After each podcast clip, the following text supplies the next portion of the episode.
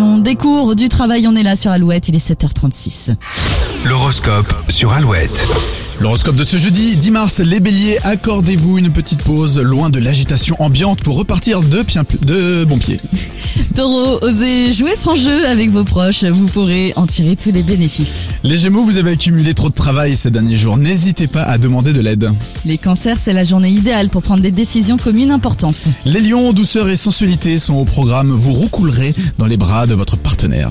Après un bon tri chez vous et dans votre tête, les vierges, vous êtes enfin prêts à vous lancer dans une aventure risquée mais excitante. Balance, ne misez, ne misez pas trop sur l'ironie, votre humour pourrait créer des malentendus. Les scorpions, votre bagou et votre pouvoir de négociation permettront de faire naître un projet qui vous tient à cœur.